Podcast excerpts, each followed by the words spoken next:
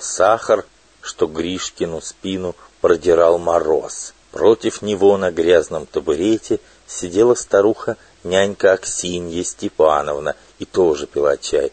Лицо у няньки было серьезно и в то же время сияло каким-то торжеством. Кухарка Пелагея возилась около печки, видно, старалась спрятать куда-нибудь подальше свое лицо. А на ее лице, а на ее лице Гриша видел целую иллюминацию.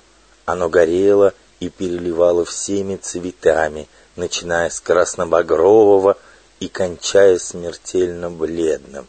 Она, не переставая, хваталась дрожащими руками за ножи, вилки, дрова, тряпки, двигалась, ворчала, стучала, но в сущности ничего не делала.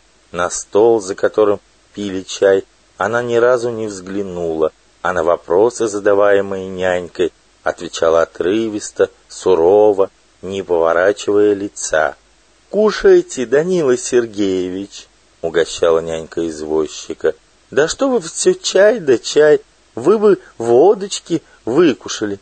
И нянька придвигала к гостю сороковушку и рюмку, причем лицо ее принимало ехиднейшее выражение. «Не потребляюсь, нет», — отнекивался извозчик. «Не невольте, Аксинья Степановна». «Да какой же вы, извозчики, а не пьете? Холостому человеку невозможно, чтобы не пить. Выкушайте».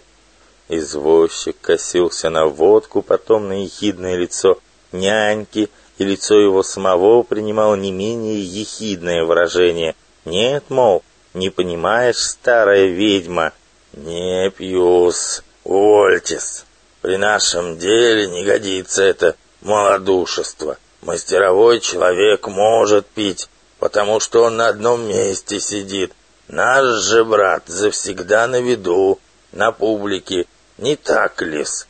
Поедешь в кабак, а тут лошадь ушла. Напьешься, ежели, еще хуже. Того и гляди, уснешь или с козел свалишься. Дело такое. А вы сколько в день выручаете, Данила Семенович? Какой день? В иной день на зелененькую выездишь, а в другой раз так и без гроша ко двору приедешь. Дни разные бывают. Но ничего наше дело совсем